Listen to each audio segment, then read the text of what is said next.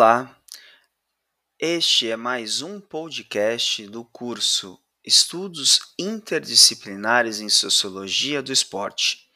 Eu sou o professor Marco Bettini, da Universidade de São Paulo, e hoje vamos continuar a série Habermas e Esporte. Esta é a parte 2, no qual vamos estudar a complexificação sistêmica do esporte.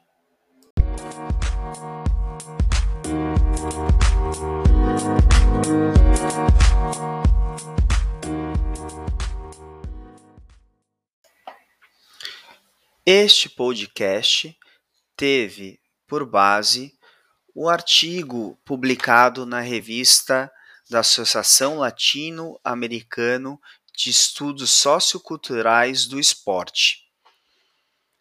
Teve como autor eu, Marco Bettini, e o artigo denomina-se O Esporte como Matriz da Sociabilidade Espontânea, um olhar pelo referencial Habermasiano.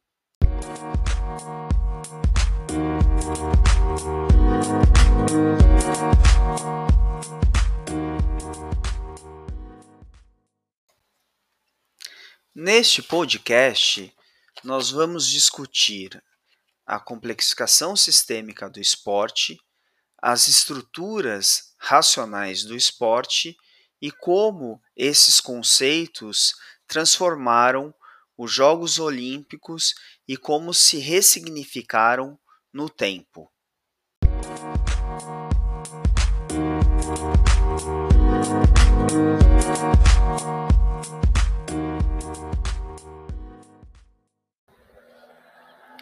Processo de desenvolvimento do esporte moderno. A passagem do século XX para o século XXI, no que se refere ao esporte, foi marcada por um quadro conceitual amplo de mudanças e tendências influenciadas pelas transformações sociais e políticas, principalmente com o fim da Guerra Fria, a globalização a internet, bem como a importância da atividade física no mundo contemporâneo. Desde os Jogos Olímpicos modernos de Pierre de Coubertin, o esporte se transformou. No sentido atribuído aqui pela teoria Habermasiana e a sua ideia de complexificação sistêmica da sociedade, podemos afirmar que aquele universo dividido entre esporte amador e profissional tornou-se muito mais complexo. E hoje, várias formas de práticas esportivas existem. E fica muito mais plural entender. Principalmente depois da Segunda Guerra Mundial, o quadro internacional do esporte sofreu transformações em todas as suas formas, e uma interpretação mais diretiva, mais correta do conjunto de fatos históricos tornou-se extremamente difícil.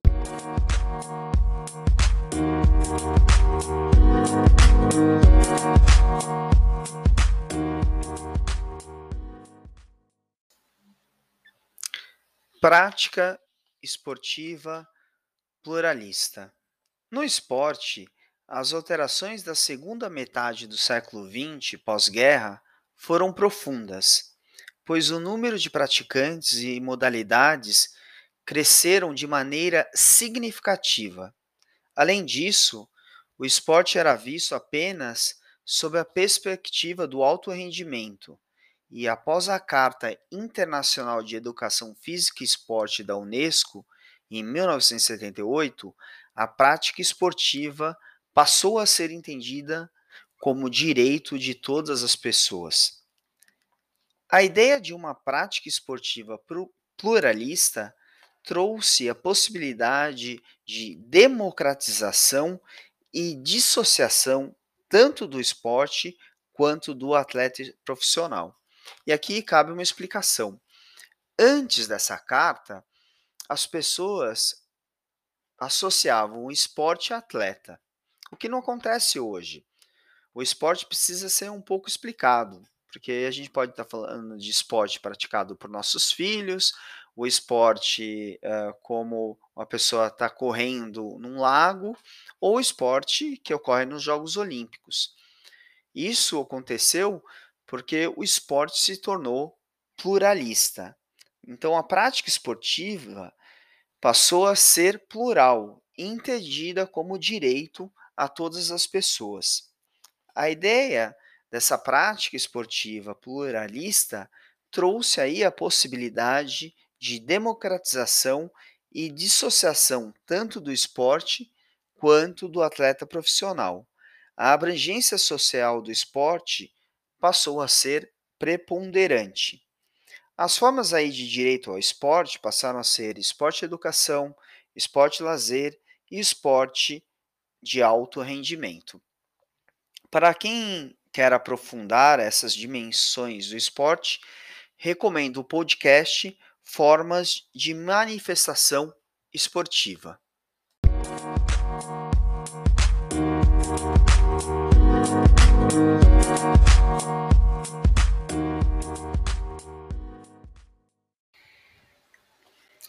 Conceito contemporâneo de esporte.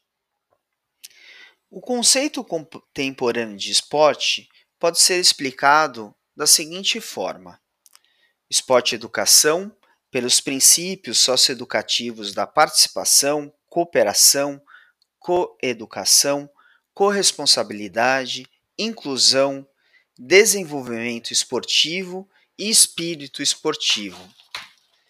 Esporte e lazer, pelo princípio da não obrigatoriedade, da adaptação para a participação de todos, da recreação. E esporte de alto, rendi eh, alto rendimento, pelos princípios da superação, performance, uso de diferentes tecnologias, vencer e etc.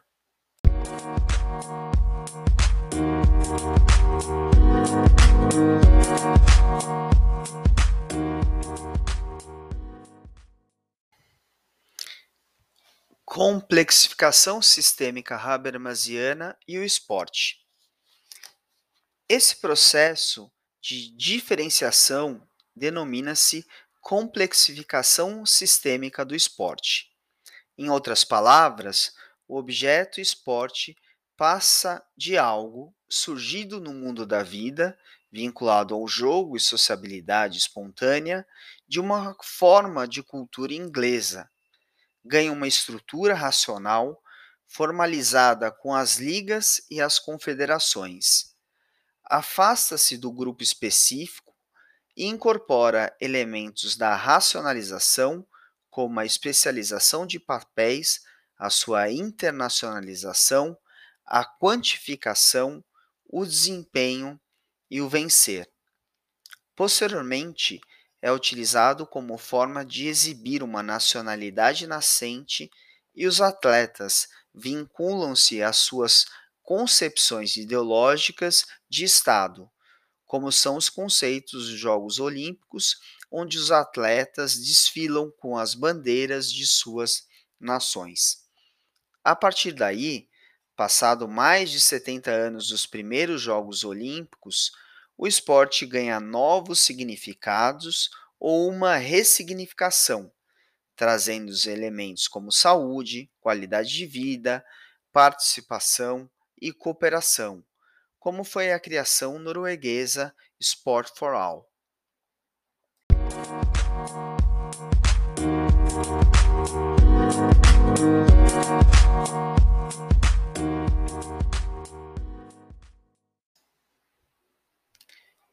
Estrutura de análise habermasiana.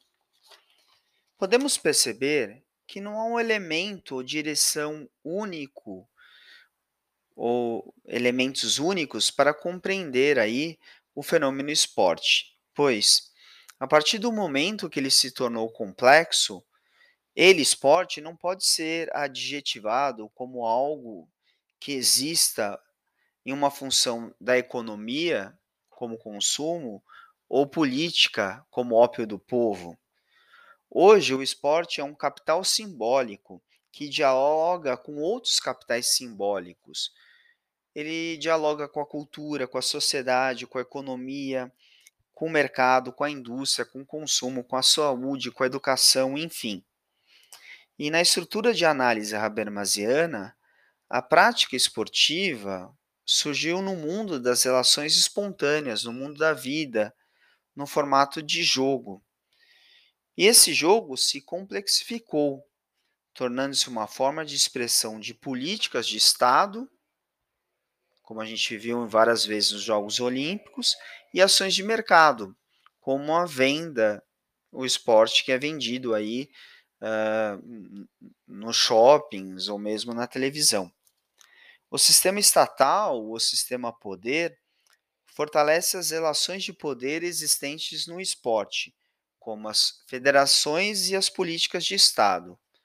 O sistema mercado, o sistema dinheiro, vincula-se às estratégias econômicas de consumo, que constituem aí as relações comerciais e sociais de vivenciar o esporte, como são as marcas esportivas, as vendas de jogadores, a compra de ingressos e a compra de materiais esportivos.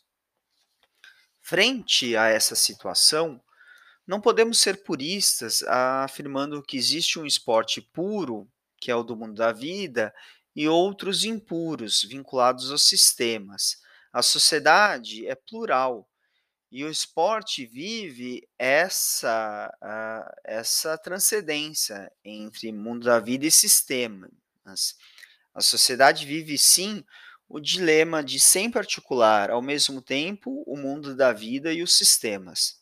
Por exemplo, não podemos negar a importância das mídias para divulgar o esporte participação, bem como a ideia de mimetismo esportivo, isto é, como as pessoas ressignificam as ações dos atletas todos os dias nos parques e nos campinhos. As imagens esportivas, bem como todo o seu aparato midiático de enormes proporções, levam à alimentação do sentido da participação e da prática espontânea e quanto mais pessoas colocam o esporte nas suas vidas, mais espetacularizado ele fica.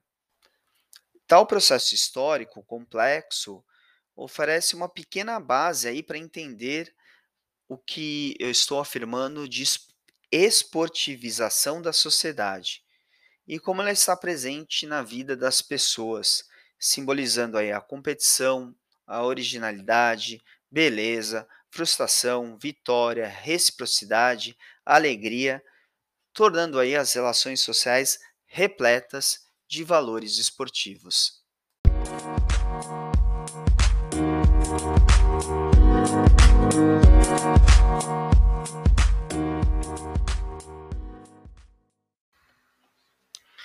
Considerações finais aí do podcast.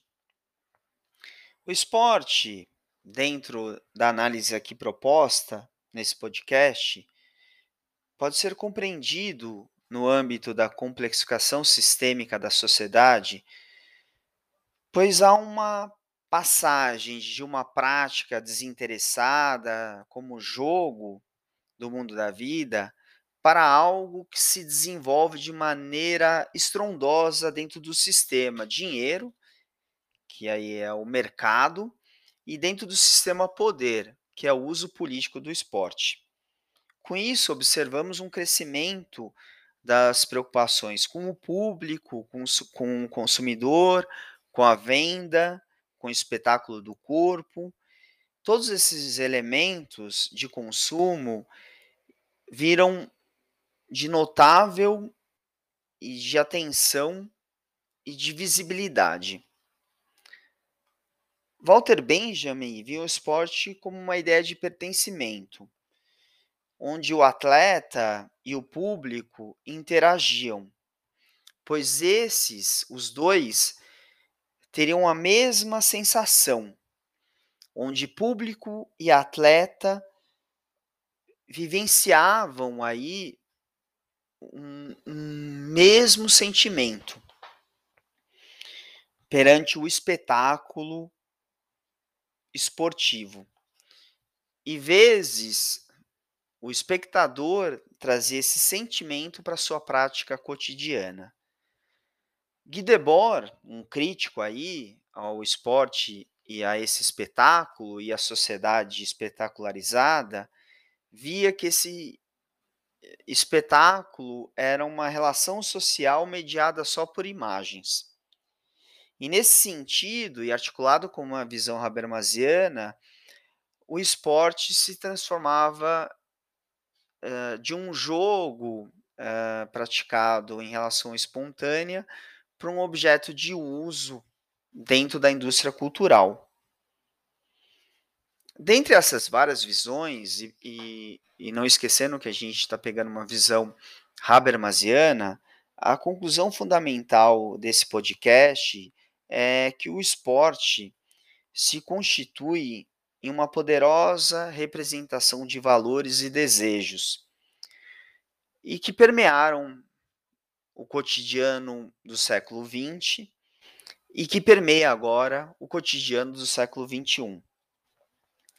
A superação de limite, a ideia de uh, vivenciar situações extremas, a valorização da tecnologia, a consolidação de identidade nacionais, a busca por emoções, a exaltação do corpo atlético, tudo isso está constantemente presente nessas competições organizadas no século passado e está radicalizado nesse século 21.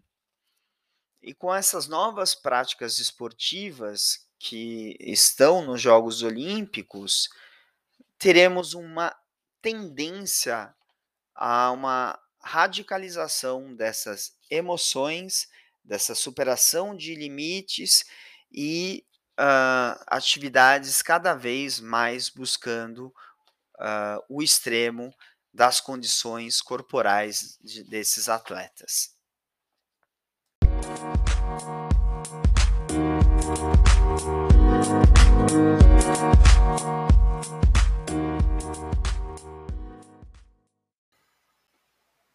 Antes de terminar, gostaria de indicar duas leituras. A primeira é o Guy Debord, no livro A Sociedade do Espetáculo, da editora Contraponto, e o segundo é o artigo do Vitor Andrade de Mello, Futebol e Cinema, Relações, publicado na Revista Portuguesa de Ciência do Desporto. Boa leitura para vocês.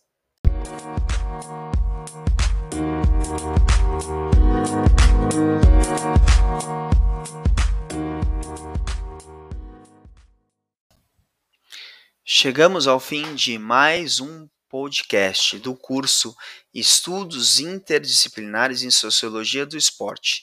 Eu sou o professor Marco Bettini, da Universidade de São Paulo, e hoje trabalhamos com os conceitos de Habermas e esporte. Espero vocês no próximo podcast. Até lá!